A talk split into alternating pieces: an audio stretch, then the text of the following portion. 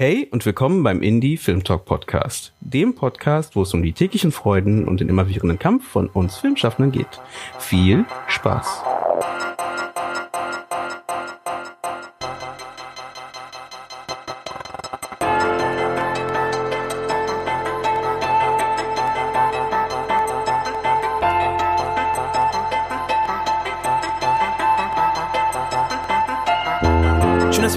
Habt beim Indie Film Talk Podcast. Diese Folge des Indie Film Talk Podcasts ist eine weitere Panel-Sonderfolge, welche in Kooperation mit der Deutschen Film- und Fernsehakademie Berlin, der DFFB, im Rahmen des Deutschen Kurzfilmpreises, welcher am 25.11.2020 stattfand, aufgenommen wurde. Durch die aktuelle Situation mit Corona wurde das Gespräch natürlich nicht wie sonst üblich live, zum Beispiel im Kinosaal der DFFB oder diesmal vielleicht sogar direkt im Kino International, wo der Kurzfilmpreis per Stream abgehalten wurde, aufgenommen, sondern online geführt. In unserem heutigen Gespräch dreht sich alles, wie sollte es anders sein, beim Tag des Kurzfilmpreises um den Kurzfilm und dessen Sichtbarkeit in unserer Gesellschaft. Ein wichtiges Thema, wie ich finde, da man als filmschaffende Person bis heute oft das Gefühl hat, dass der Kurzfilm in der Gesellschaft mehr als Fingerübung von jungen Filmschaffenden auf dem Weg zum ersten großen Langspielfilm gesehen wird, als als komplettes eigenes Werk, welcher genau wie der Langspielfilm die breite Masse ansprechen könnte. Aber ist das wirklich so? Unseren heutigen Gästen, Regisseurin und diesjährige Gewinnerin des deutschen Kurzfilmpreises in der Kategorie Spielfilm zwischen 10 und 30 Minuten, Bori Natsch, Regisseurin und mit ihrem Film in den Binsen nominierte Regisseurin Clara Zoe Milen von Arnim und die Geschäftsführerin der AG Kurzfilm Jana Czernik. Wollen wir gemeinsam schauen, woran es vielleicht liegen könnte, dass der Kurzfilm weniger sichtbar ist als sein Langfilm-Pendant, welche Auswertungsmodelle es für den Kurzfilm aktuell gibt gibt und was für mehr Sichtbarkeit des Kurzfilms sorgen könnte. Also bleibt mir nicht mehr so viel zu sagen, außer viel Spaß bei dem Gespräch und natürlich auch von uns an dieser Stelle einen herzlichen Glückwunsch an alle Nominierten und Gewinner des Deutschen Kurzfilmpreises 2020.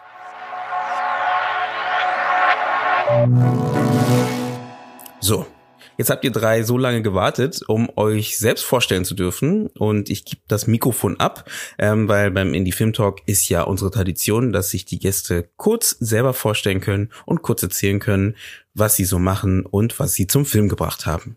Also Bori, dann gebe ich doch den Ball direkt als erstes an dich ab. Ja, hallo alle. Ähm, wahrscheinlich ähm, wissen das die meisten, dass ich aus Ungarn komme ursprünglich, aus Budapest.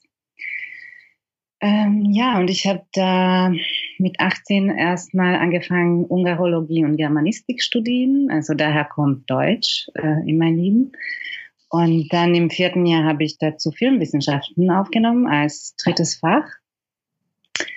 Und das war ja nicht nur theoretisch, sondern auch praktisch. Also wir hatten Seminare, wo wir Filme drehen mussten und natürlich total amateurhaft mit Freunden, aber das hat schon sehr, sehr viel Spaß gemacht, muss ich sagen. Und äh, diese kurze Amateurfilme kamen auch gut an in der Gruppe. Und ähm, ja, ich war immer so ein bisschen interessiert an Kunst oder an also Schaffen. Und Film war tatsächlich das erste, also die erste Form, wo, wo ich wirklich ähm, irgendwie nicht gestolpert bin, weil also für mich Filme machen ist äh, einfach wahnsinnig abwechslungsreich. Also es wird einfach nie langweilig und äh, es ist ähm, sehr, es gibt sehr unterschiedliche Phasen beim Filmemachen. Also deshalb glaube ich, habe, hat es mich äh, sehr, sehr gereizt. Und dann, ähm, genau, nachdem ich äh, abgeschlossen habe, äh, das war ein bisschen Pech, weil das war eben 2008, 2009. Ähm, das hieß ja finanzielle Krise und äh, alles, was mich interessiert hat oder was ich äh, mit meinem Diplom hätte machen können, nämlich unterrichten oder Journalismus oder eben Film, ähm, das war in Ungarn in dem Moment einfach nicht möglich. Und ich hatte so zwei Jahre geschafft, äh, geschafft nach dem Abschluss. So, ich hatte irgendwelche Jobs äh, angenommen, aber ich war echt bisschen frustriert und unzufrieden und einfach einfach nicht in die Richtung gehen, in die ich wollte. Und dann habe ich ein Jobangebot bekommen, für neun Monate war das, so eine Art Austausch. Ähm, damals hieß es noch äh, Europäische Freiwilligendienst. Ich glaube, das ist heutzutage Erasmus Plus. Äh, da konnte ich nach Rostock äh, zum Fischfestival äh, im Stadthafen. Das ist für deutsche Nachwuchsfilmemacher und Filmemacherinnen.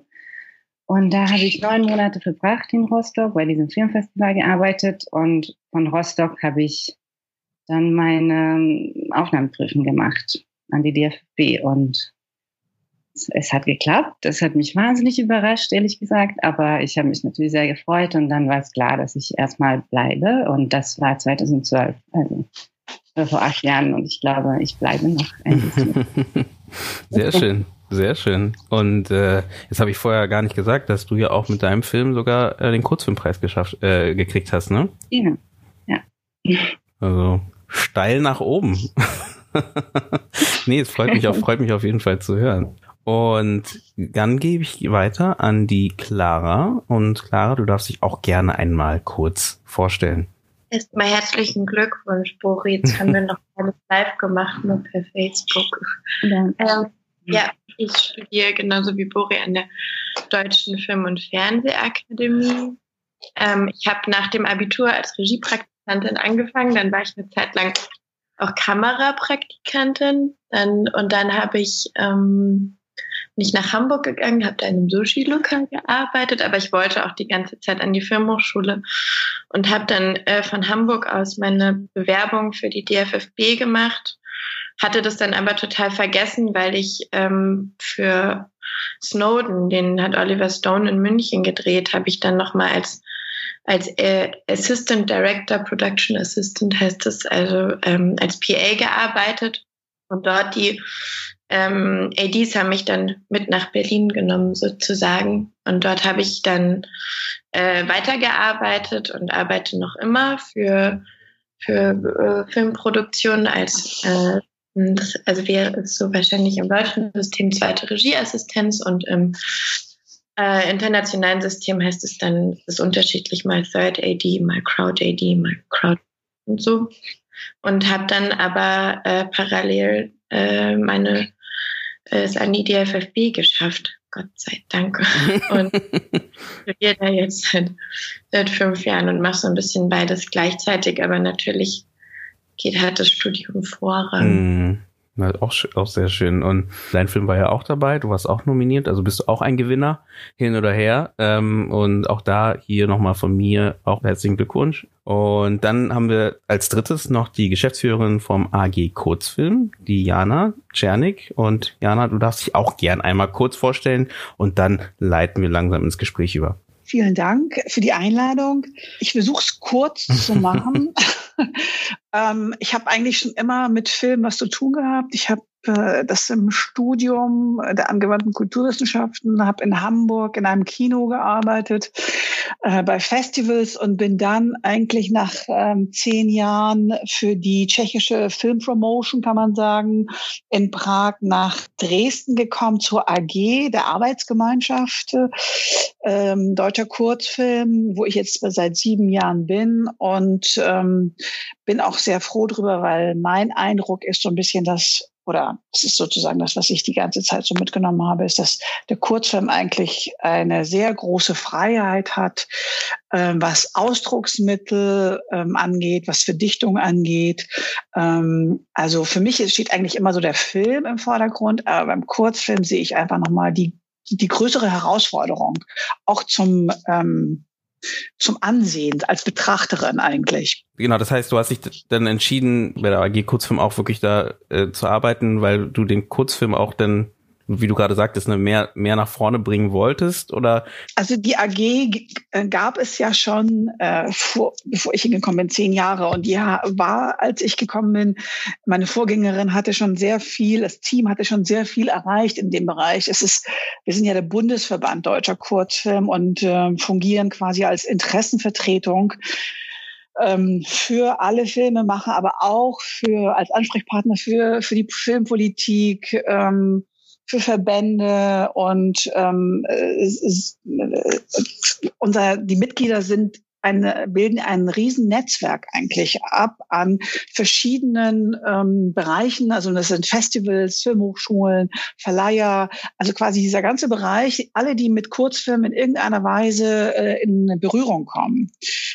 Und ähm, äh, ich bin, habe dann hier, was hat sich so ergeben? Äh, dann habe äh, quasi in Dresden sitzen wir, habe ich angefangen äh, für die AG äh, mit dem Team, was ja schon da war, dann äh, zu arbeiten und ähm, es ist einfach wichtig, auch für diesen, äh, für dieses Filmformat oder für diese Kunstform eigentlich sich noch viel mehr einzusetzen, weil es eigentlich ähm, strukturell so ein bisschen ausgegrenzt wird, kann man sagen, in der Filmbranche. Das ist quasi so unser Anreiz, warum wir diese Arbeit machen. Okay, sehr schön. Und dann würde ich doch erstmal, weil eben klar, wir sind im Rahmen vom Kurzfilmpreis, dementsprechend, ihr wart alle Teil, in irgendeiner Art Teil davon. Ähm, für alle, die den nicht ganz mitbekommen haben, ähm, den gibt's auch noch nachzuschauen online bei dem Channel Matz und Movie. Ähm, da kann man nochmal den Deutschen Kurzfilmpreis 2020 auch nochmal äh, im Nachhinein sehen. Wie fandet ihr denn die, die, die Veranstaltung und jetzt so in der Retrospektive, was habt ihr da mitgenommen und mal anders eben über Streaming? Also ich fand das, ich fand das eigentlich sehr toll gemacht. Ähm, und ich muss sagen, ich war so aufgeregt, dass ich mir gedacht habe, oh mein Gott, was wäre, wenn das live stattfinden würde? Ich hätte wirklich so Herzklopfen bekommen. und äh, da in dem Moment habe ich mich ein bisschen gefreut, dass ich nicht in so einem vollen Saal äh, jetzt äh, ähm, reden soll. Ähm, aber natürlich, was gefehlt hat, dass man danach nochmal anstoßt und sich sieht. Also ich hätte schon gerne so einen Austausch gehabt mit den anderen und ich hoffe, vielleicht äh, bei der Kurzfilmtournee treffen wir uns dann oder irgendwo, ja, irgendwo anders also ich, ich fand, dass das wahnsinnig liebevoll gestaltet war, also so gut es ging, aber ich fand es ehrlich gesagt total absurd.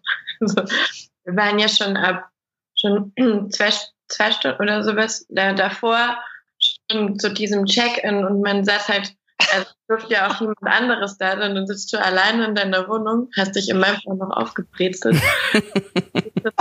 Laptop und ist so halb verklemmt irgendwie und hast irgendwie, kannst du es auch gar nicht so gut überspielen. Also ziemlich witzig. Aber ihr, ihr wusstet nicht bis zum letzten Augenblick, ob ihr den Preis habt, oder? Nee, also ich glaube, das sieht man, hat man aber auch auf der Aufnahme gesehen, dass wir. Ja.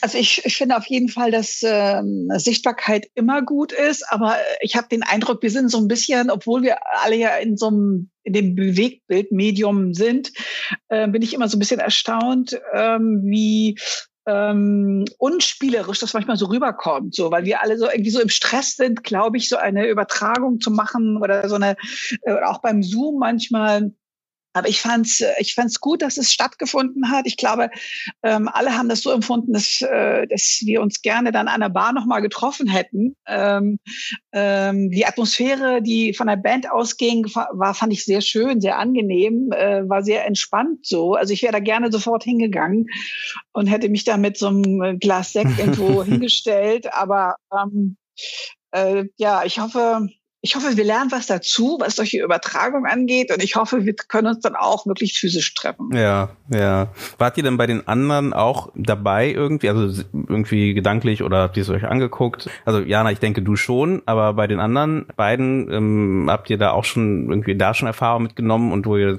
denkt, so, oh, da fehlt was von den letzten Jahren? Uri war ja schon mal nominiert, ne? Äh, genau, also vor zwei Jahren, 2018, war ich nominiert mit meinem Film Everything Alright. Das war damals in Potsdam und das war eigentlich ganz schön. Aber ein Raum und nach der Verleihung hatte man zwei Möglichkeiten. Entweder eben mit einem Sekt anstoßen in einer Ecke und in der anderen Ecke konnte man sich die Gewinnerfilme anschauen mit so Kopfhörer und das fand ich ein bisschen absurd. Das stimmt, das stimmt, das war absurd. Aber ich fand den Raum ganz schön so, dass wir uns alle irgendwie sehen konnten und reden konnten und zusammen was trinken konnten. Genau, das war, das war tatsächlich sehr schön. Weil ich frage auch so ein bisschen auch wegen der Sichtbarkeit von diesem Preis. Ne? Also wenn man jetzt nicht selber nominiert ist oder nicht selber irgendwie involviert ist in dem Thema Kurzfilm, ich, also ich meine jetzt nicht als erschaffende Person, ist der denn so sichtbar überhaupt? Filmhochschulstudenten wissen, glaube ich, schon, was das ist, weil sie den alle haben wollen. ja. Ja, gut, das, das stimmt. Aber sonst, genau, also das heißt, der bleibt so ein bisschen in dem Studiumskosmos, so eine Art, was ja auch wieder, wir reden ja heute über Sichtbarkeit von Kurzfilmen, ne? Deswegen äh, mhm. geht es mir so ein bisschen darum, ist da auch nicht auch da was zu tun, dass da vielleicht ne, also es ist zwei Tage nach dem, nach dem Event. Ich möchte jetzt nicht, wir freuen uns, dass es alles gut geklappt hat, aber so ein bisschen in die Zukunft schauend, dass man halt überlegt, auch hier, dass man da ein bisschen Sichtbarkeit schafft einfach, weil ich glaube, wie gesagt, auch die Filme, die da gezeigt wurden, sind ja für jeden auch irgendwie interessant oder die, die ausgezeichnet wurden. Ja, da hast du vollkommen recht. Eigentlich könnte man da, ich glaube, da ist noch ein bisschen Luft nach oben, um, um daraus äh, was, also um das sichtbarer zu machen. Also wenn man sich mal anschaut, äh, natürlich hat es was mit Geld zu tun, aber wenn man sich mal anschaut, wie die Langfilm-Lola, sage ich jetzt mal, ähm, äh, an die Öffentlichkeit herantritt, was sie daraus machen. Ähm, und da interessieren sich natürlich auch äh, andere Leute, nicht nur die, die nominiert sind dafür, äh, nicht nur die Filmemacher. Und das finde ich ein bisschen, ich persönlich finde das ein bisschen schade, weil ich auch denke, dass es ja im Kurzfilmbereich sehr viele kreative Köpfe gibt, die man mit reinziehen könnte, um zu überlegen, was ist da eigentlich alles noch so möglich. Ähm, also das stimmt würde ähm, die, die nächste Frage oder diesen nächsten Gedanken mal so versuchen zu, zu beschreiben. Was ist denn Kurzfilm für uns eigentlich? Also ist es für uns eine Kunstform? Weil der eine sagt, es ist eine Kunstform, der andere sagt, das ist nur eine Visitenkarte, der andere sagt, äh, ja, das ist nur mein Weg, um halt irgendwann mal einen Langfilm zu machen. Es gibt immer mal wieder größere Filmschaffende, die ähm, Kurzfilme machen und also immer wieder mal Kurzfilme weiterhin machen, ne, weil es einfach Spaß macht, den sich da auszuprobieren.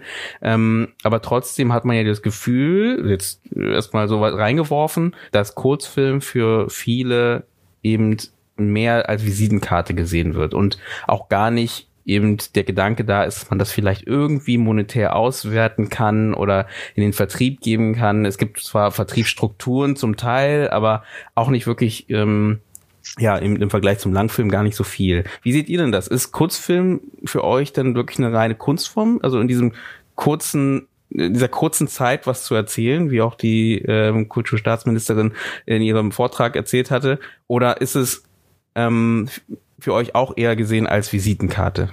Naja, ich, also ich, ich, ich finde, es ist noch mal, kann man nochmal unterteilen, weil also ist es jetzt eine Kunstform für sich oder ist es, also dann ist eher so eine Zwischenfrage, ist ein Kurzfilm nur eine kurze Version von einem langen Film oder ist ein Kurzfilm, kann man den für sich hinstellen? Äh, und ähm, ich weiß nicht, macht, macht das Sinn, was ich sage? Also, dass es nicht nur entweder das ist oder das, sondern ich glaube, dass also zum Beispiel als wenn man anfängt, äh, Film zu studieren, will man natürlich Langfilme machen.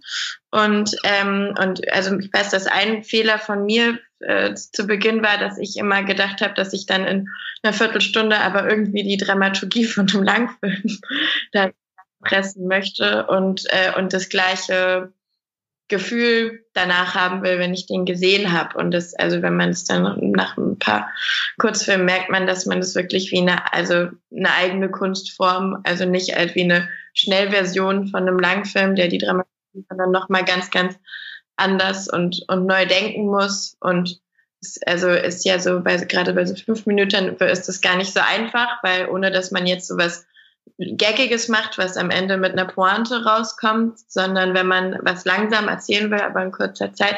Und dann wird es auf jeden Fall, finde ich, eine neue Kunstform. Hm, Ob es jetzt Visitenkette ist, ja dann mehr so der Zweck. Das finde ich ist fast ein anderes Thema.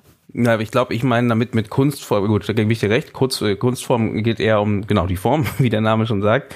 Aber inwieweit ist das denn eben, also dass man es das weiterträgt, ne? dass man halt nicht sagt, eben wie du sagtest, ich mache das nur, um eben meinen Langfilm zu machen, weil eigentlich möchtest du Langfilm machen, übst aber die ganze Zeit eben den Kurz, äh, die Kurzform, bist ja mit den ganzen äh, Mechanismen damit beschäftigt und willst aber eigentlich ja, was ja, ne, du dienst es ja theoretisch aus auf den Langfilm und machst danach deinen Langfilm, aber wäre nicht Kunst, äh, Kurzfilm auch als eben eine Art von Film zu sehen, den, wo man sich auch verschreiben könnte und sagen könnte, ich mache Kurzfilm und das ist halt das, was ich erzählen möchte und jemand anderes macht einen Langfilm und das ist das, was er erzählen möchte, weil die Zeit gibt uns ja jetzt diese Möglichkeit. Vorher hatte man halt eine ganz klare Abspiel- oder Ausspielort, was das Kino war zum Beispiel, ähm, was vorgegeben hat, wie lang etwas zu sein hat. Mm.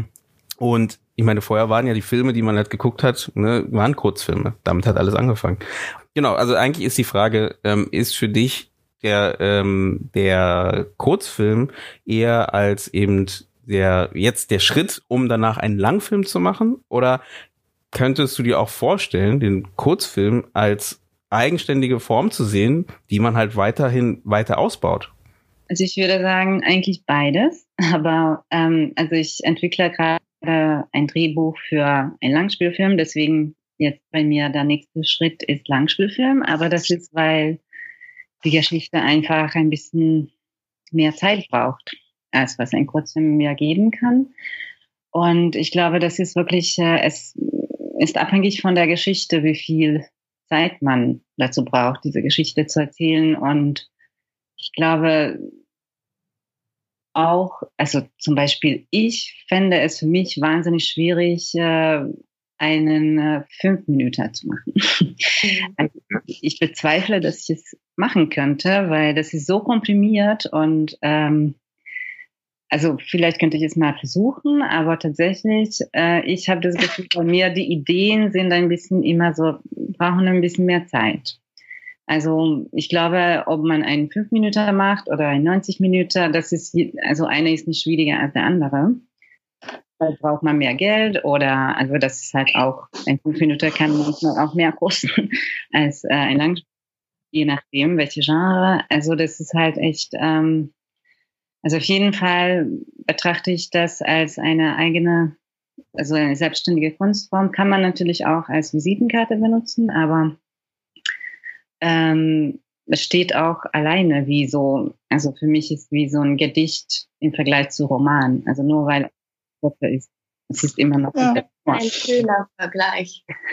Ja, dem kann ich mich komplett anschließen. Ich finde auch, dass jeder Filmemacher oder Filmemacherin selber entscheiden muss, äh, worüber will ich eigentlich jetzt äh, einen Film machen?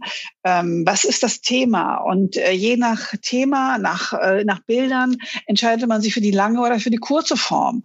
Aber immer dieses Entweder-Oder finde ich immer so ein bisschen absurd, ehrlich gesagt. Also jeder sollte ähm, das daraus machen, was er will. Und ich finde es auch eigentlich sehr gut, wenn man lange Filme gemacht hat und merkt, ah, ich habe jetzt noch ein Thema, das äh, ist jetzt eigentlich gut für einen fünf, sechs, siebenminütigen Film oder 15.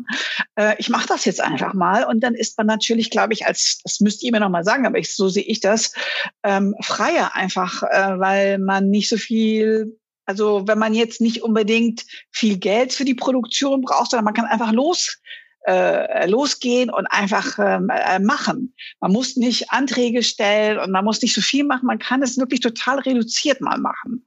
Und das ist eigentlich die Chance, die ein Kurzfilm bietet. Und das sieht man, äh, ja, aber das ist erstmal dazu als Antwort. Ich glaube, dass es halt auch so viel mit der Auswertung zusammenhängt. Früher war ja auch, gab es ja auch immer Vorfilme davor die gibt's jetzt nicht mehr so und dass jetzt halt Kurzfilm auch ganz oft gleichgesetzt wird mit Studentenfilm, obwohl es ja auch erwachsene gestandene Filmemacher gibt, die Kurzfilme machen. Richtig. Äh, und so, Richtig, aber das ist halt so, dass da, dass da irgendwie so eine Verschiebung reinkommt, als wäre der Kurzfilm wie so was noch, was noch nicht so fertig ist und Langfilm ist schon was Fertiges, was Ganzes. Und das, und da, da findet irgendwie eine Verschiebung statt, die, die es halt aufzuheben gäbe oder wo es halt toll ist, dass es sowas wie die AG Kurzfilm gibt, also wo man auf jeden Fall dagegen arbeiten kann und was, wo es auch auf, also da ist auf jeden Fall noch Luft nach oben. Und ich weiß nicht, zum Beispiel auf Netflix hat mir neulich mein kleiner Bruder gezeigt, gibt's total cool. Das heißt Love, Death and Robots. Und das sind, da haben einfach Leute, die, das sind erwachsene Filmemacher, das heißt meistens Animationen, und die sollten zu einem dieser Themen einfach einen Kurzfilm machen. Und es ist total toll, so wir sehen. Man hat halt auch gesehen, es einfach nicht nur, ich mache einen Kurzfilm, weil ich habe nicht genug Geld, um einen Langfilm zu machen. Also wie geht man damit um äh, mit der Zeit und so. Und das ist aber auch noch was, worüber man auch reden könnte. Irgendwie das Kurzfilm ist ja auch, geht ja bis 30 Minuten und es gibt immer einen mittellange Film und dann gibt es Langfilm und das ist dann der echte Film. Also was, äh, weil man ja schon auch sich an Sehgewohnheiten orientiert und man und alle Leute in so dramaturgisch daran gewöhnt sind, 90 Minuten oder inzwischen werden die auch immer länger, also 120 Minuten. So. Genau. Also genau das, was du gerade ansprichst, ist, ist, darauf zieht eigentlich die Frage, fehlt vielleicht eben die Auswertungsstruktur damit eben mehr Leute sagen, dass der Kurzfilm halt einfach als Kunstform wahrgenommen, immer mehr wahrgenommen wird. Und da, darauf will ich hinaus. Also, dass eben nicht nur als eben Visiten, das ist meine Verbindung mit Visitenkarte gedacht, ist halt, dass man eben diese Kunstform weiterentwickelt und sagt, ich bleibe dabei, weil eben das mir besonders Spaß macht, wie der Beispiel von Bori mit äh, eben in der Lyrik oder im, äh, ne, in der Literatur, dass man halt sagt, ähm, das ist eben, so möchte ich meine Sachen erzählen. Und oft ist es ja heutzutage so, dass man trotz trotzdem diesen Weg ja eher als so ein erstes Schritt nimmt, aber weil halt auch die Auswertung davon etwas schwieriger ist, ähm, dass man dann halt eben so diesen Langfilm als Ziel sieht und den, den vielleicht dann doch eher angeht. Und da kommen wir noch hin, ähm, dass halt eben die Auswertung vielleicht dort einfach noch fehlt zum Teil für Kurzfilme um halt eben mehr Menschen, mehr äh, Filmschaffenden das Gefühl zu geben, sich darauf zu konzentrieren. Und du hast ein schönes Beispiel genannt mit eben Love, Death and Robots zum Beispiel, was eben eine Zusammenstellung ist von Kurzfilmen, ähm, die dann halt zusammen halt dann bei Netflix laufen zum Beispiel. Und ähm, darauf wollte ich erst später kommen, weil, weil du so schön eingebaut hast. Genau, und da ist so die Frage, fehlt vielleicht sowas noch für den Film, für den Kurzfilm, damit der halt mehr weiter ausgebaut wird? Also ich glaube, der Kurzfilm selbst muss nicht ausgebaut werden, aber das, was man jetzt einfach mal sagen muss, ist, ähm, äh, es gibt eine strukturelle Ausgrenzung des Kurzfilms äh, in der Filmbranche. Äh, wenn man sich mal anschaut, ähm, es ist, es gibt ja Verleiher in Deutschland für Kurzfilme. Äh, es gibt eine Förderung äh, für für Kinobetreiber, um Kurzfilme zu zeigen. Und dennoch werden relativ wenige ähm, äh, in den Kinos gezeigt. Es gibt äh, Kurzfilme im Fernsehen, aber die laufen, wie du schon gesagt hast, um Mitternacht. Warum? Warum baut man nicht Kurzfilme thematisch in Talkshows ein oder macht einfach Themenabende, wie es Arte vor x Jahren mal gemacht hat? Ähm, es gibt es gibt einfach diese Möglichkeit, aber der Kurzfilm wird nicht reingelassen. Die Gatekeeper sozusagen halten ihn draußen und das wiederum ist ähm, ein finanzieller Nachteil eigentlich dann auch für die, die Kurzfilme machen und äh, ähm, auch für die Sichtbarkeit. Er wird einfach dann nicht so viel gesehen und alle haben den Eindruck, wieso, was ist denn eigentlich der Kurzfilm? Wieso kriege ich den nicht, nicht zu sehen? Aber es gibt, es gibt sehr viele Menschen, die daran arbeiten, dass er gesehen wird, aber es ist auch eine irre ähm, Kraft, die, die das sozusagen verhindert. Und woran äh, denkst du, liegt es? Also geht es da wieder darum, dass es halt nicht gut vermarktbar ist? Oder was ist da das Problem? Weil ich, wir haben ja eine Zeit, die immer mehr, nimm dir YouTube oder Vimeo und die ganzen Seiten, wo selbst Content hochgeladen wird, ähm, wo eben das Kurzformat eigentlich ja boomt eigentlich. Ne? Also ähm, klar, das sind meistens jetzt nicht die groß narrativ erzählten Geschichten, aber auch zum Teil, manchmal, manchmal genauso. Und dementsprechend ähm, woran liegt es, dass sich da die klassischen Systeme noch so dagegen wehren? Also Kurzem ist jetzt nicht nur Narra also es gibt verschiedene Narrationen. Ne? Ähm, es ist jetzt nicht die Narration, die man aus dem äh, aus dem Spielfilm, aus dem fiktionalen Bereich kennt, sondern beim Kurzfilm geht es ja darum, die ganze Palette zu zeigen.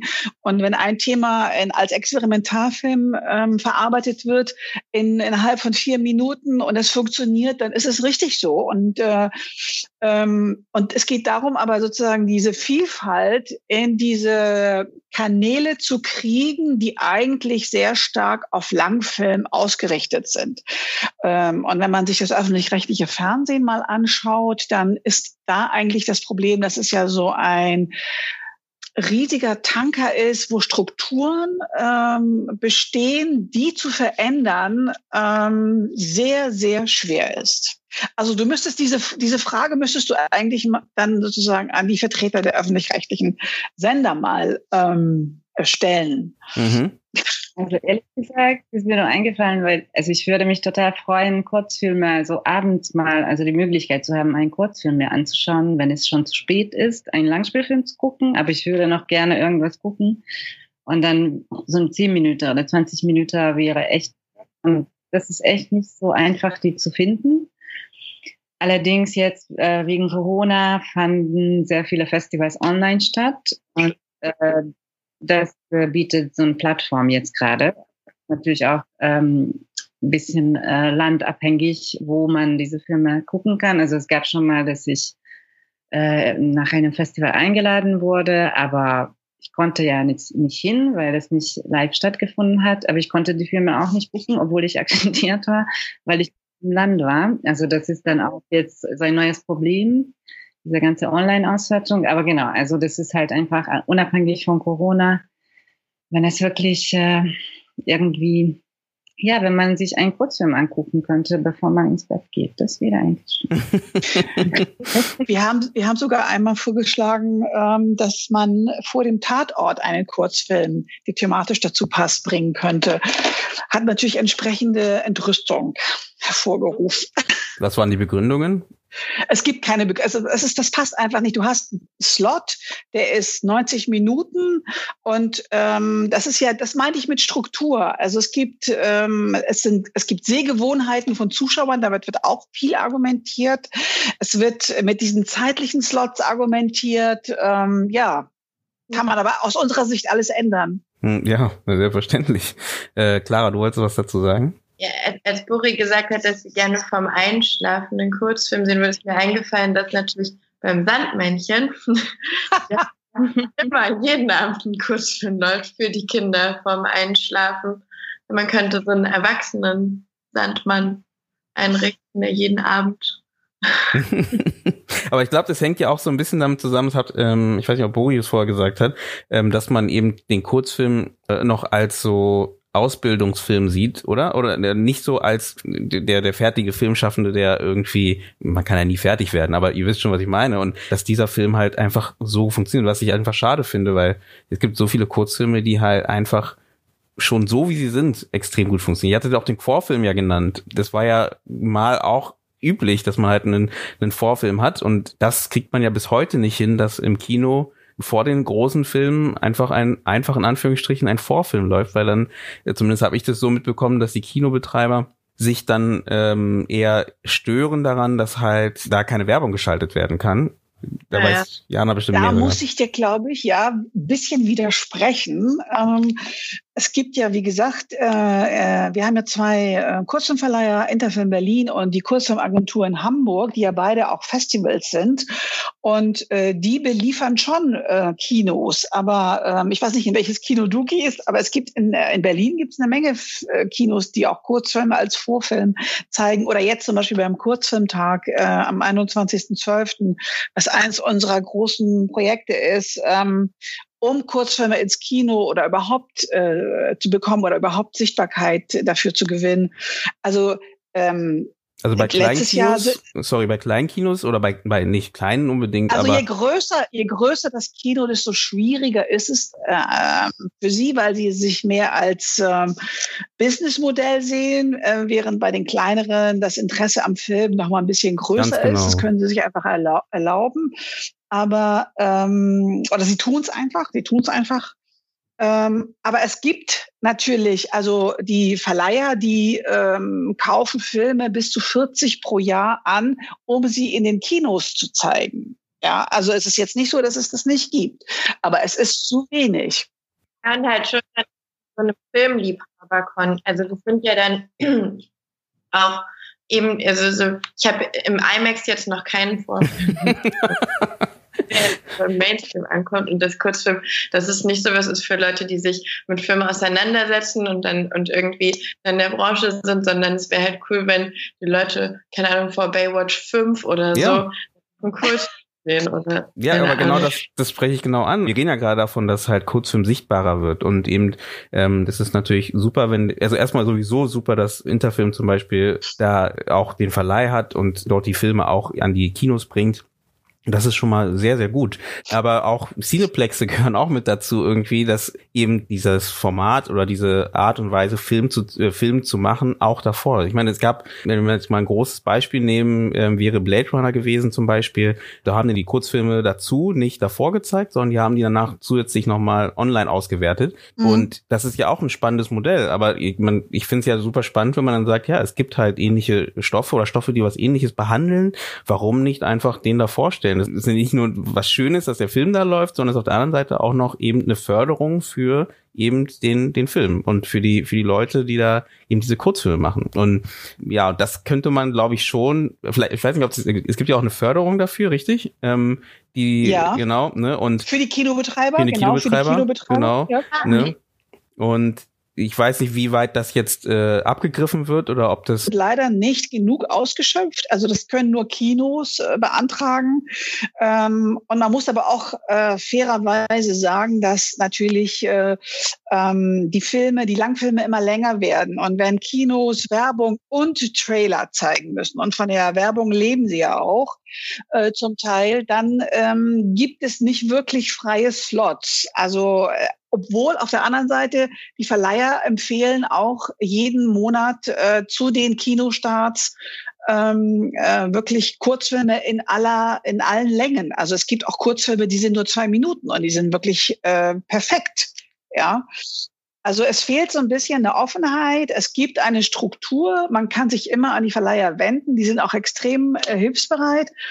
Ähm, ähm, die Kinos waren aber auch schon vor der vor der Pandemie eigentlich in so einer Krise, was die Zuschauerzahlen angeht. Es ist ein bisschen ähm, gerade was sozusagen ähm, in, in einer Veränderung, würde ich mal sagen, in so einem Umbruch, auch ohne eigentlich die Pandemie. Wie, wie schätzt ihr denn so allgemein, also wir haben jetzt so ein bisschen über die Ausstrahlungsmöglichkeiten gesprochen, den Kurzfilmmarkt ein. Da der Blick geht vielleicht auch so ein bisschen an Jana. Ähm, du, mach, du machst das ja auch schon seit 2013, bist du aktiv bei AG Kurzfilm, bist, arbeitest ja schon länger mit dem Thema. Wie schätzt du denn die, den Markt selber ein? Also, wenn ich Kurzfilme mache, wo, äh, wohin damit? So eine Art, ne? Also, ja, was ist denn der Stand aktuell? Macht, macht es Sinn, die Auswertung da äh, überhaupt zu starten? Oder ist eher zu sagen, hey, ich gehe nur an Festivals und dann kommt er hoffentlich rum. Wenn ich Glück habe, landet er bei Interfilm zum Beispiel. Ähm, aber gibt's da überhaupt so, so eine Struktur? Äh, sicher gibt's da eine Struktur. Man kann aber äh, eigentlich davon ausgehen, dass Kurzfilme in der ersten ähm, äh, in erster Linie auf Festivals äh, ihren, äh, ihren, ihre Plattform haben, wo sie gesehen werden, von einem Publikum gesehen werden und wo auch natürlich ähm, äh, Vertriebe die Filme sehen und äh, Vertreter von Fernsehsendern sie sehen. Also da kommen mehrere ähm, Dinge zusammen auf, bei Festivals. Wenn sie dann natürlich noch einen Preis gewinnen, dann fließt natürlich auch ein bisschen Geld. Ähm, wenn sie von Fernsehsendern angekauft werden, dann werden natürlich Lizenzkäufe getätigt.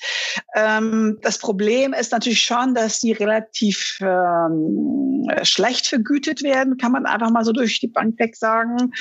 Ähm, und dann gibt es noch ähm, ähm, dann gibt es noch äh, die Kinos, habe ich ja Fernsehen, habe ich ja Festivals. Das ist sozusagen, das ist so das Hauptgeschäft. Und dann ähm, kann man aber, das habe ich zumindest über die Verleiher erfahren, ähm, äh, gibt es seit einiger Zeit für Dokumentarfilme von so großen Zeitungen wie New York Times oder The Guardian. Die haben jetzt mittlerweile auch Plattformen, ähm, für die sie dann auch ähm, Dokumentarfilme ankaufen. Dann gibt es relativ wenig Geld bei den ähm, Fluggesellschaften. Ähm, da werden auch Filme gekauft. Und ein Bereich, der sich in der letzten Zeit, ähm, der relativ gut sich entwickelt, ist der Bildungsbereich. Also äh, Bibliotheken, ähm, ähm, äh, Verlage, die die Lizenzen ankaufen. Ähm, also das ist etwas, was äh, für die Verleiher ein wichtiger, ein wichtiger Bereich ist. Hm. Ja, spannend, spannend. Wie sieht es denn bei euch aus mit euren beiden Filmen, äh, Bori und Clara? Wie geht ihr denn jetzt die weitere Auswertung von eurem, euren beiden Filmen an? Oder lasst ihr es auf euch zukommen und vielleicht kommt was? Also ich glaube jetzt tatsächlich mit äh, dem Deutschen Kurzfilmpreis ähm, gibt es ein Angebot aus Hamburg, aber das müssen wir noch gehen. Aber es ist noch sehr frisch.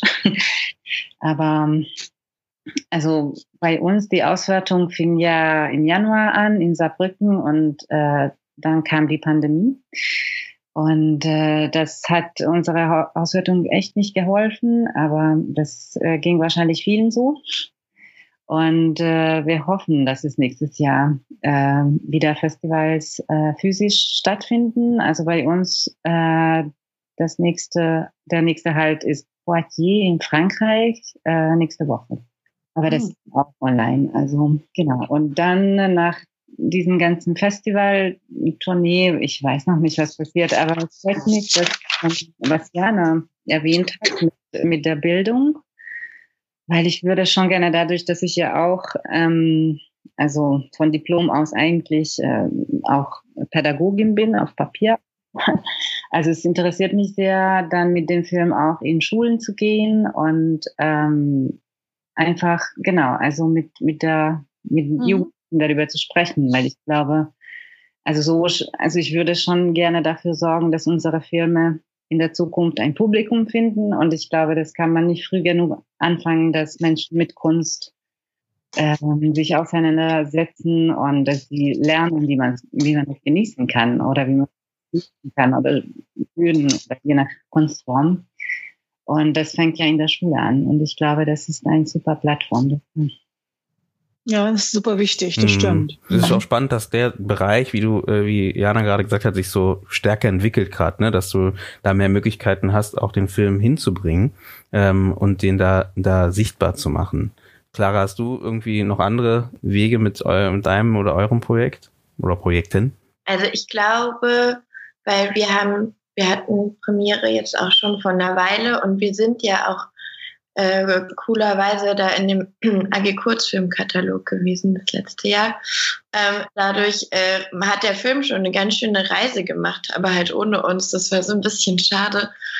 Wir waren im Next Generation Short Tiger Programm, wo man eigentlich dann auch nach Cannes reist und dann gibt's, wird da, gibt's da eine Vorstellung und so. Das hat halt dann alles leider ohne uns stattgefunden. Aber der Film ist eigentlich ganz, ganz gut rumgekommen schon im letzten Jahr. Das, der Deutsche Kurzimpress war jetzt so das Sahnehäubchen.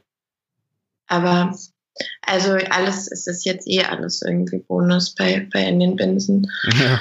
Ja, und äh, genau, das ist ja sowieso irgendwas, was öfters jetzt gerade kommt. Da wurden wir auch ein paar Mal angeschrieben von Kollegen und Kolleginnen, was das Thema ähm, jetzt Festival-Einreichungen angeht. Macht es Sinn, bei Festivals einzureichen, genau weil ihr gerade es ansprecht, dass ja man irgendwie auch nicht die Möglichkeit hat, einfach dorthin zu gehen? Die Frage habe ich mir auch schon gestellt. also, weil ist ja schon so bei den Filmfestivals, also abgesehen davon, dass es toll, also dass es auf dem Plakat und in der Vita und so gut aussieht, wenn man sagt, da lief ich und so, ist ja schon eher so das Tolle an den Filmfestivals, dass man viele andere Filme guckt. Gut, das kann man auch zu Hause, aber dass man andere Leute trifft und mit denen darüber spricht und so. Und das fällt ganz schön weg. Also ich war mit einem mit einem anderen Kurzfilm war ich dieses, das ist das einzige Festival, wo ich dieses Jahr war bei den Hofer Filmtagen. Ähm, und das war jetzt kurz von, vom zweiten Lockdown. Und das war, also es hat stattgefunden und es ist ganz toll, wie die das gemacht haben. Die haben sich richtig Mühe gegeben, aber es war trotzdem auch so eine äh, ganz komische Stimmung, weil natürlich, es gibt da nicht abends diese eine Lokal, wo sich alle treffen und so, weil es total un unverantwortlich ist, sich dann zu treffen. Und das heißt, man ist dann im Kino, aber mit ganz, ganz viel Abstand. Und das Kino ist ausverkauft, aber es sitzen ganz wenig Menschen drin. Ähm, und es war, ja, also weiß ich, muss, müsste Jana wahrscheinlich sagen, ob sich das trotzdem lohnt. Also ich, ich fand es trotzdem schön da, aber. Hm, ich glaube, man muss ein bisschen unterscheiden. Also es gibt mehrere Ebenen, die ja auch zu normalen Zeiten ein Festival quasi erfüllt. Und das eine ist, dass äh, wenn ein Festival jetzt online stattfindet, dann äh, ähm, wird es ja trotzdem ausgewählt. Also es gab ja dann eine Vorauswahljury, die den Film ausgewählt hat. Dann kommt er in einen Katalog, dann ist er vielleicht sogar in einem Wettbewerb. Dann gibt es vielleicht trotzdem eine Jury. Dann kann man vielleicht trotzdem einen Preis gewinnen. Dann gucken vielleicht doch ein paar Leute den Film. Man kriegt aber dann diese Reaktion nicht mit. Das ist sozusagen der Nachteil. Äh, man kann eine Q&A machen, aber man hat da auch nicht so ein direktes Gefühl fürs Publikum. Publikum, weil man nicht in einem Raum sitzt und ihn vielleicht zusammen sieht. Äh, und man darf auch nicht vergessen, dass ähm, äh, man natürlich trotzdem zum Beispiel, das ist jetzt so eine äh, eher finanzielle Sache, aber nicht unwichtig, man kann Referenzfilmpunkte trotzdem ja. sammeln. Ja, so und das alles äh, ist, finde ich, nicht zu unterschätzen. Aber das, was natürlich nicht stattfindet, was ist ja auch, was wir auch schon beim Deutschen Kurzfilmpreis gemerkt haben, dieses, dass man zusammen an der Bar steht, Musik hört, sich austauscht, Leuten gratuliert persönlich, sich mal wirklich sieht, das ist ja auch ein Bereich, der sehr wichtig ist beim Filmfestival. Ähm, und der ist natürlich jetzt nicht da. Also der ist weggebrochen. Und das ist schade. Ja, das stimmt. Die Referenzpunkt ist ein guter Punkt, weil ich glaube, das vergisst man dann in dem Kontext dann. Das darf man auch nicht vergessen. Und ich glaube andersrum auch, für die Festivals ist es auch nicht so schlecht, wenn man trotzdem versucht einzureichen, weil am Ende, bei denen ist natürlich auch genauso doof wie bei allen anderen auch. Und wenn die jetzt natürlich auch kein, gar keine Einreichung mehr kriegen, weil alle sagen, es macht keinen Sinn, dann wird es auch wieder auf der, der, Seite wahrscheinlich auch wieder schwierig. Wird wahrscheinlich auch nicht so schnell passieren, aber ähm, sollte man vielleicht auch mit bedenken. Und ähm, ja, aber auf jeden Fall der an dieser, dieser Punkt, dass äh, man sich nicht treffen kann, ist schon eine Schwierigkeit, die man auch bis jetzt noch nicht lösen kann, konnte, wie auch immer. Auch wenn man vielleicht Meetup-Rooms oder wie auch immer macht, aber ist natürlich was anderes, äh, so wie klar gesagt hast, ne, als wenn man sich halt nach dem Film schauen sich nochmal in der Bar zusammentrifft und äh, einen Schnack hat und dann vielleicht vielleicht dadurch halt vielleicht Kompagnons findet für das nächste Projekt zum Beispiel. Da, da gebe ich euch recht. Äh, wie siehst du es, Bori? Hast du da einen Gedanken dazu? Also wir hatten ja auch uns diese Frage gestellt öfter. Vor allem ist, äh, also natürlich einige Festivals kosten halt, es ist schon sehr viel, da einzureisen. Die ausfallen, das war unsere Frage immer so, äh, können wir uns das leisten? Ähm, aber ich glaube, wir haben nur deswegen nie uns dagegen entschieden einzureichen, aber das, wir haben schon darüber gesprochen. Und äh, ja, ich finde es immer sehr schade, wenn das online geht, aber ich freue mich, dass es überhaupt stattfindet, eben weil dann der Film gesehen wird und ähm, ja, das, also das ist auf jeden Fall mein Ziel, dass dieser Film ein Publikum erreicht oder Menschen erreicht. Aber genau.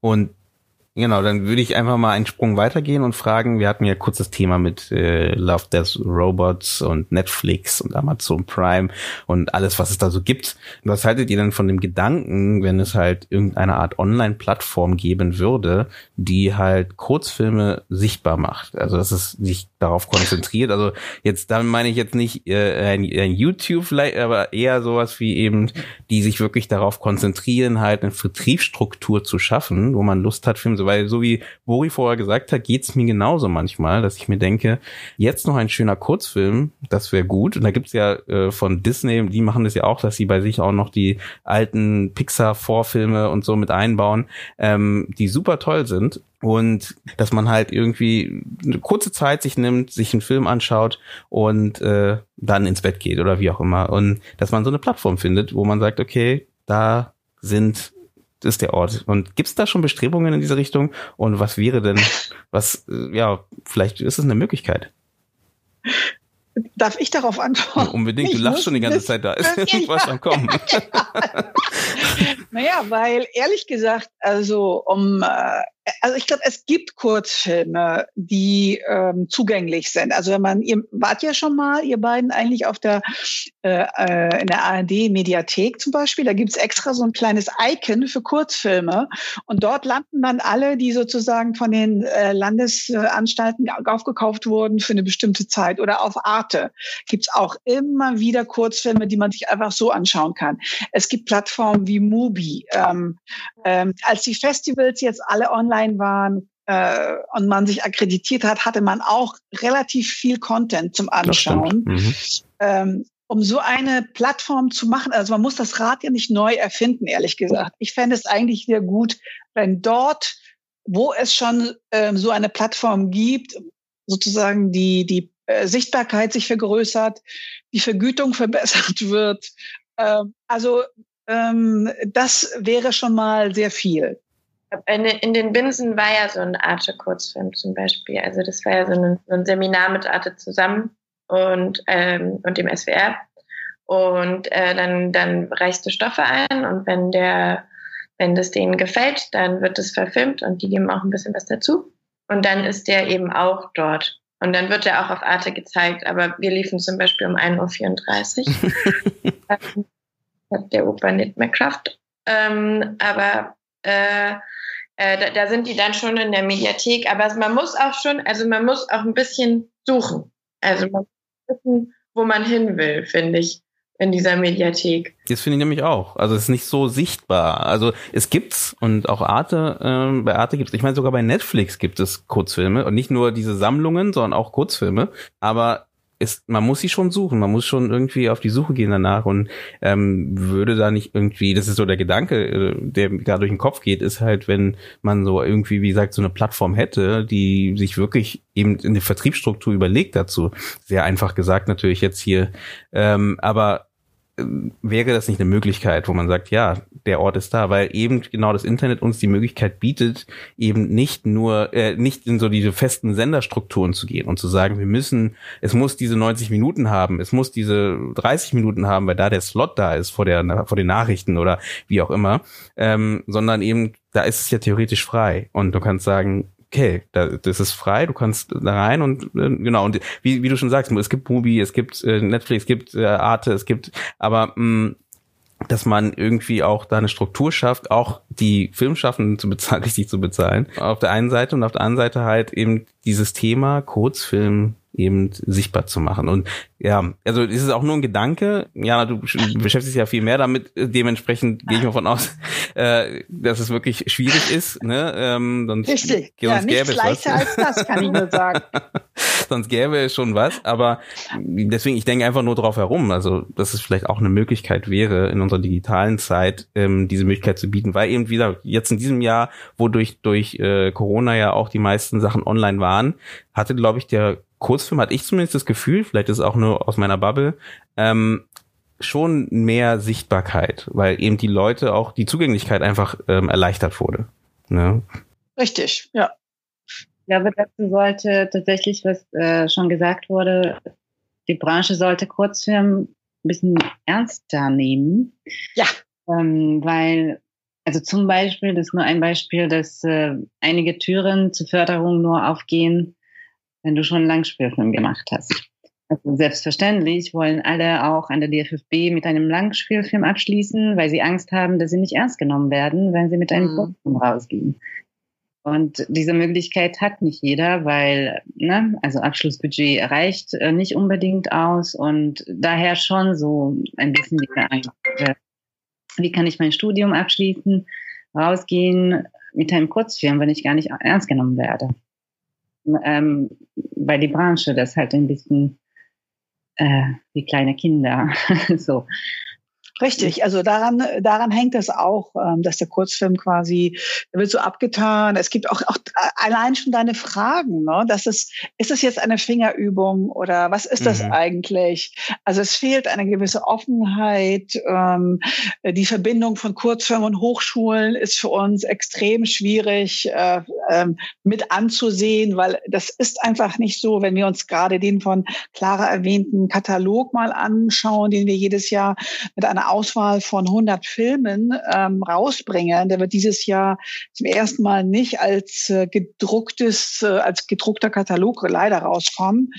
Ähm, aber äh, daran sieht man schon, dass die Hälfte äh, Filme von, aus, von Filmhochschulen sind und die andere Hälfte aus der freien Szene.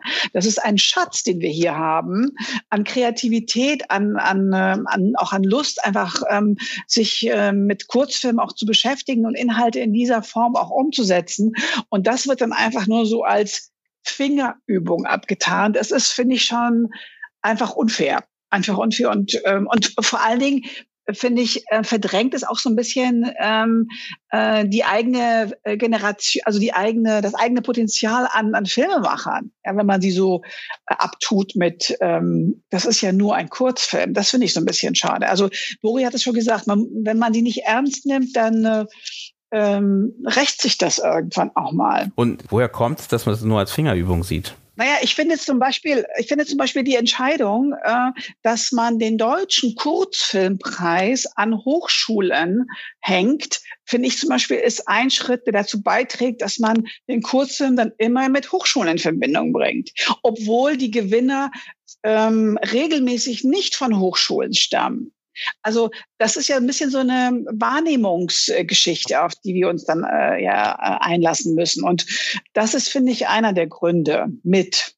Ja, ich könnte mir vorstellen, dass es sich auch anders anfühlen würde, wenn gestandene Filme also gestanden, wenn, wenn die Erwachsenen äh, öfter dazu entscheiden würden, also diese Entscheidung bewusst zu treffen, dass sie auch einen Kurzfilm machen. Also wenn das nichts was ist, was sozusagen für die für den Nachwuchs ist, sondern bei dem Richtig. man hat, dass, ähm, keine Ahnung, wo wir jetzt immer so, so was mir so einfällt, so bis so im so, wenn jetzt Rodriguez oder Ridley Scott sagen würden, dass sie jetzt einen Kurzfilm machen oder so, also so, wenn sowas öfter passieren würde, dann, ähm, dann wäre das nichts, was sozusagen, was so wirkt wie etwas, das man nur macht, weil man nicht genug Kohle hat, um was Gescheites zu machen. Und das würde dann auch bedeuten, dass man dann andere äh, Förderung beantragen müsste dafür zum Beispiel, dass man die Filme auch auf anderen Ebenen, also es ist viel leichter sein müsste, zu Primetime einen Kurzfilm zu zeigen. Es gibt ja jetzt von Almodovar dieses Beispiel, den Kurzfilm, den er mit Tilda Swinton gemacht hm. hat. Also es geht ja. Ja, ja, ja, voll. Abhijat von hat jetzt auch einen Kurzfilm gemacht und ist auf YouTube zu finden. Ja, aber Pichapong finde ich jetzt noch nicht genug so, also ist noch nicht so buff, äh, also. Ja. ja, aber auch schon wieder so. machen immer noch das gut. gut. Ja. Deswegen, da wäre meine nächste Frage, habt ihr das Gefühl, oder ähm, das geht vielleicht auch an Jana, ähm, dass in anderen Ländern der Kurzfilm vielleicht etwas anders wahrgenommen wird als, als in Deutschland? Oder ist es so ein globales Phänomen, der Kurzfilm, dass der immer so als Fingerübung gesehen wird? Ja, im, im, im Land des Kurzfilms oder der Kultur überhaupt, was Frankreich ist, ähm, ist es, glaube ich, nochmal anders. Aber das hat auch was mit einem anderen Kulturverständnis zu tun. Ähm, wenn in Frankreich äh, zum Beispiel, ähm, ähm, also äh, Arte ist ja auch ein deutsch-französischer äh, Kanal. Und äh, ich, ich denke, das hat was damit zu tun, dass man, ähm, dass man die Filmkunst anders schätzt dass es auch um Filmkunst geht und dass es nicht immer diesen Streit gibt, ist es jetzt ein wirtschaftlicher oder ein kultureller Film, äh, was ich extrem anstrengend finde als Diskussion. Ähm, ähm, das äh, führt dann auch wirklich eher in so eine Sackgasse. Also für mich ist sozusagen Frankreich nochmal so ein anderes äh, Verständnis, in Frankreich ein anderes Verständnis für für Filmkultur an sich. Und dazu gehört automatisch auch der Kurzfilm. Und der wird nicht aus, der muss nicht an so einem Katzentisch sitzen und warten, bis er dazu geladen wird, sondern der gehört einfach dazu. Hm dann würde ich doch langsam, langsam zum Ende kommen. Und da wir erstmal kurz nochmal, habe ich noch eine kleine Extra-Frage, wenn du, Jana, von AG Kurzfilm hier bist, hast du am Anfang kurz erzählt, so was ihr so macht. Könntest du kurz nochmal ein bisschen erzählen, was ihr macht, um äh, Filmschaffende zu unterstützen, Filmprojekte umzusetzen? Also, ja, das darfst du ein bisschen ausführen. ist, äh, auf vielen verschiedenen Ebenen. Also wir machen quasi die klassische Promotion des deutschen Kurzfilms. Also wir promoten niemals einen einzelnen, sondern eigentlich immer den Kurzfilm, ähm, äh, den deutschen Kurzfilm äh, im Ganzen. Und äh, das machen wir, äh, indem wir diesen bereits erwähnten Katalog äh, ähm, rausbringen mit einer Auswahl an Kurzfilmen. Äh, wir bringen Sichtungs-DVDs, um sozusagen als Filter auch für ähm, Festivals in Deutschland, aber auch im Ausland ähm, als Filter zu dienen, damit sie sich so ein bisschen orientieren, weil wenn man davon ausgeht, dass quasi zweieinhalbtausend Filme produziert werden, ähm, so insgesamt und 300 Filme so durch den Festivalfilter gehen, dann bieten wir dann nochmal so diese 100 als, als Orientierung an. Und ähm, wir sind auf Filmmärkten vertreten und ähm, ähm, kümmern uns um die Tour der äh, Nominierten und Preisträger des Deutschen Kurzfilmpreises, die sogenannte Kurzfilmtour. Wir sind ähm, äh, filmpolitisch auch unterwegs, äh, sitzen in verschiedenen Gremien, ähm, äh, schreiben unterschiedliche Stellungnahmen, um wieder darauf hinzuweisen, äh, wo der Kurzfilm eigentlich nochmal reingehört oder wo man das nochmal anders sehen muss. Ähm, wir ähm, organisieren Werkstattgespräche mit den öffentlich-rechtlichen Sendern, um da eine Annäherung ähm, voranzutreiben. Ähm, also äh, Filmpolitik und Filmpromotion sind so ein bisschen die zwei großen Bereiche, die wir auf unterschiedlichen Ebenen ähm, ähm, betreiben. Mhm. Genau. Und gibt es denn da jetzt, ähm, wenn wir jetzt Jahr 2020, 2021 sehen, Ansätze, ähm, die du beschreiben könntest, die nicht, nicht unbedingt von euch, sondern allgemein, die den Kurzfilm jetzt wirklich noch mehr sichtbar machen und wo du merkst, so, da wandelt sich was in der Wahrnehmung langsam, langsam. Also klar, dieses Jahr ist nochmal speziell rauszunehmen durch Corona, aber ähm, grundsätzlich, wo du sagst, okay, da passiert was. Ähm, ja, So ein bisschen was in die Zukunft guckend. Uh, also ich würde mal sagen, dass die, dass die, also äh, schlimm ist es, dass die Kinos wirklich äh, in einer existenziellen Krise sein werden, sobald ähm, sie wieder öffnen können. Also das ist, wenn das wegbrechen sollte, dann ähm, ähm, wird das äh, wirklich schwierig, weil an den Kinos wiederum hängt äh, das äh, Fördervolumen der Filmförderungsanstalt. Das wird ja gespeist aus den Abgaben der Kinos äh, also nicht nur, aber äh, in der, in der ähm, Hauptsache. Und das ist ja alles ein riesiges System, wo wir sozusagen alle zusammenhängen. So. Und ähm, mein Gefühl ist so ein bisschen, dass die Fernsehsender sich so ein bisschen minimal ähm, bewegt haben. Also es gab zum Beispiel eine, ähm, ähm, es gab ein extra Budget beim äh, Mitteldeutschen äh, Rundfunk für Kurzfilme. Ähm, dann gab es eine Ausschreibung, äh, ähm, äh, die sogenannte Corona Creative Ausschreibung, wo Kurzfilme zum Corona-Thema gemacht werden sollten und angekauft wurden und auch gelaufen sind und dann in der Mediathek gelandet sind. Also das waren so Versuche, auf diese Situation zu reagieren. Aber letztendlich muss man wirklich abwarten, was im nächsten Jahr eigentlich alles noch möglich sein wird, wenn sich alle so ein bisschen wieder berappelt haben und, und schauen, äh, was ist eigentlich übrig geblieben aus, aus diesen, also eineinhalb Jahren kann man dann fast sagen. Ja, ja. Na, spannend. Und ähm, äh, an die beiden anderen, an Bori und an Clara, was nehmt ihr denn so mit jetzt vielleicht aus dem Gespräch? Und äh, vielleicht auch so der Gedanke jetzt, Bori, du hast schon gesagt, du, dein nächstes Projekt wird ein Langfilm. Ja, sind eine weitere Kurzfilme in Planung bei euch? Also ich äh, entwickle gerade genau ähm, ein Drehbuch für einen Langspielfilm, aber ich muss ja irgendwie noch die DFB abschließen. Mhm. Und das ist jetzt die große Frage, wie, also ich das mit diesem Film, geht das? Ähm, oder soll ich mit einem Buch abschließen oder kann ich mit einem Kurzfilm abschließen? Habe ich noch dazu Zeit, bevor wir diesen Langspielfilm drehen? Also das entscheidet sich in dem nächsten halben Jahr oder ja. Ähm, also Genau, jetzt gerade weiß ich es noch nicht, aber es ist super spannend. ich bin neugierig, was, was kommt. ähm, aber ich schließe auf jeden Fall nicht aus, dass ich nochmal Kurzfilme drehe. Also ich hätte sogar tatsächlich eine eine Idee. Ich wurde von einem Artikel inspiriert und äh, ja, das wäre ein super Kurzfilm. Also vielleicht ja. Ja, sehr gut, sehr gut. Und Clara, wie sieht es bei dir aus? Ich, also, ja, ich bin auch am Abschlussfilm um, äh, umplanen und überlegen, aber ich würde gerne, solange ich noch äh, noch kann, also ich habe neulich darüber nachgedacht, weil das erste, was ich gemacht habe, bevor ich, äh, ich noch äh, Abitur gemacht habe, war ein Puppenfilm mit Marionetten und das war eigentlich super. Und das ist was, wo ich neulich darüber nachgedacht habe, ob man da gerade jetzt mit dem Covid äh, Drehauflagen und Bedingungen und so weiter und weil alles, also ob man sich da nochmal frei macht und vielleicht auch außerhalb des Filmschulkontexts äh, und, und sich wieder mit, weil da gibt's auch ganz, ganz tolle Sachen und die sind ja mit Brothers Way und also so ganz, ganz tolle Puppenfilme irgendwie. Ob man sich da nochmal reindenkt, dass da daran, damit spiele ich gerade rum. Meinst du jetzt Marionetten oder meinst du eher so dieses Stop-Trick?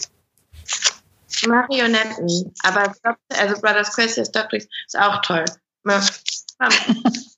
Gibt ja auch Leute, die machen das professionell, aber das ist das, wo ich irgendwie gerade Lust hätte, mich reinzuwursteln.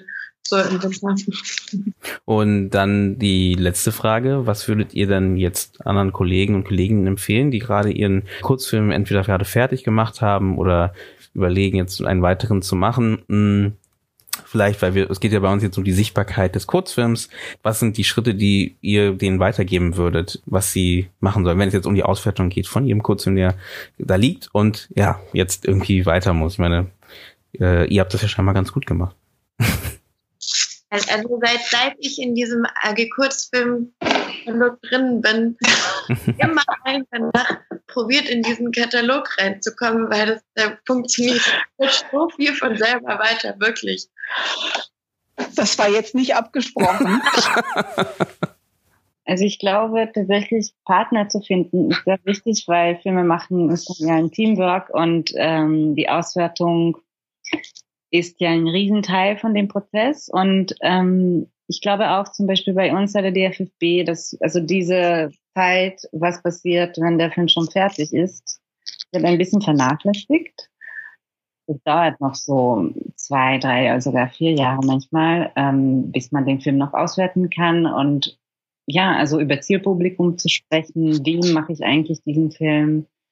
Was will ich mit diesem Film? Also nicht nur welches Alter, sondern auch einfach, wo wird dieser Film überhaupt bestanden, in welchem Land und ähm, ja, was für Möglichkeiten es gibt. Und ich glaube, dazu gibt's halt auch, also jetzt die FFB macht auch, ich weiß leider jetzt ähm, nicht, wie dieser Jahrgang heißt, aber sie haben jetzt ein bisschen erweitert und es gibt jetzt äh, so einen extra Studiengang, die, glaube ich, mit so ähm, mit dieser Auswertung, also in die Richtung Auswertung ausgebildet werden und äh, irgendwie, das müsste man, das könnte man noch besser verbinden mit dem äh, mit äh, Regisseuren und also Regiestudenten, Studentinnen, dass man miteinander lernt zu arbeiten. Hm. Ja, sehr gut. Und ja, hast du auch was, Jana, was du ja, also ich kann das alles unterschreiben, was, was äh, ihr beiden gesagt habt und nochmal hinzufügen, so was sehr Pragmatisches. Ähm, wir haben auf unserer Webseite so eine Art Leitfaden für Festivaleinreichung. Da sind so ein paar Tipps drin, ähm, die man vielleicht beherzigen sollte, auch äh, Hilfen, wie erkennt man eigentlich, woran erkennt man eigentlich ein gutes Festival für, für seinen Film natürlich immer und äh, grundsätzlich immer so ein bisschen auch Information anhäufen. Wie funktioniert eigentlich die Filmbranche? Worauf muss ich eigentlich achten? Und da würde ich gerne nochmal den Tipp loswerden. Äh, wir haben ein ähm, ähm, äh, Kurzfilmmagazin, das nennt sich shortfilm.de. Das ist online äh, auf Englisch und auf Deutsch. Da ist übrigens auch ein kleines Interview mit Bori ähm, drin. Und aber auch Fake Festivals ist auch ist auch äh, so ein Thema, was viele interessiert. Ähm, und Einreichgebühren zum Beispiel. Einige Festivals haben sich jetzt dazu entschlossen und da drin wird so ein bisschen auch erklärt, äh, ähm, äh, warum und wieso. Und es ist ja wirklich ein komplexes Thema eigentlich. Also wir versuchen da auch ähm, Filmemacherinnen, Porträts zu veröffentlichen regelmäßig. Es ist sehr bunt an Themen, aber auch sehr ähm, also ähm, äh, hilfreich, äh, was wir dafür suchen, auch an Informationen zu verarbeiten. Mhm. Genau, super. Also ich, ich finde ja sowieso auch eure Seite. Auch Shortfilms kenne ich auch. Mhm. Und werden wir auch nochmal verlinken unten drunter, dass man da auf jeden Fall sich auch dort weiterbilden kann oder einfach schauen kann, was machen andere und vielleicht das mit in seinen Wissensschatz mit aufnehmen kann.